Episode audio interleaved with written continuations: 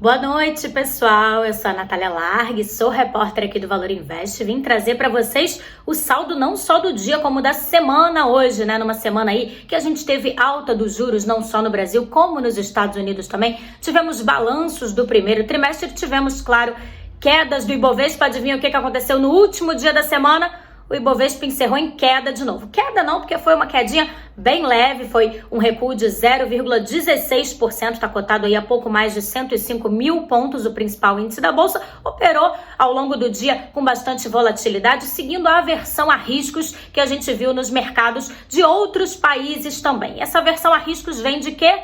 Da perspectiva de alta dos juros, né? não só aqui no Brasil, como nos Estados Unidos também, com essa estimativa de que os juros ficarão maiores no exterior. O que, que aconteceu? Os títulos públicos dos Estados Unidos voltaram a ter um rendimento maior e, claro, atrai a atenção dos investidores. Né? Eles preferem colocar nesses ativos que são mais seguros, vão pagar mais e sair um pouquinho daqueles ativos mais perigosos, como, por exemplo, as ações das bolsas de valores, especialmente quando a gente está falando de ações de países emergentes, né? como é o caso do Brasil. Então, com isso, o Ibovespa encerrou a semana numa leve queda, né? o último dia da semana, mas na semana toda está acumulando uma queda significativa, viu? De 2,58%. E aí, no ano, o Ibovespa está acumulando agora uma alta bem tímida de 0,3%.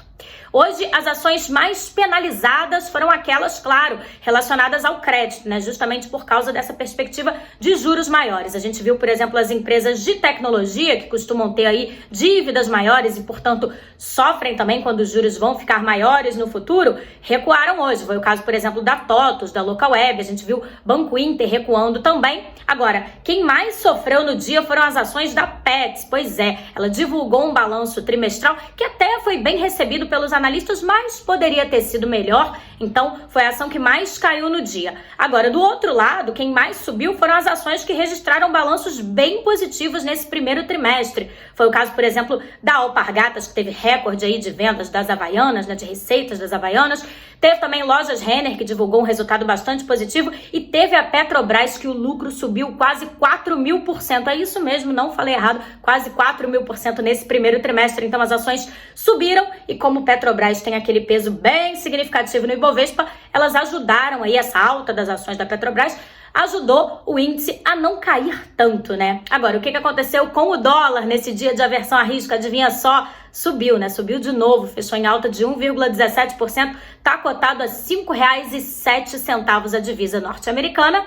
Eu encerro aqui mais um saldo do dia, né? Nesse caso, saldo da semana também. E espero vocês na segunda-feira que eu vou contar o que, que vai acontecer com a bolsa, o que, que espera a gente, né? E eu espero vocês, claro, aqui e também no Spotify.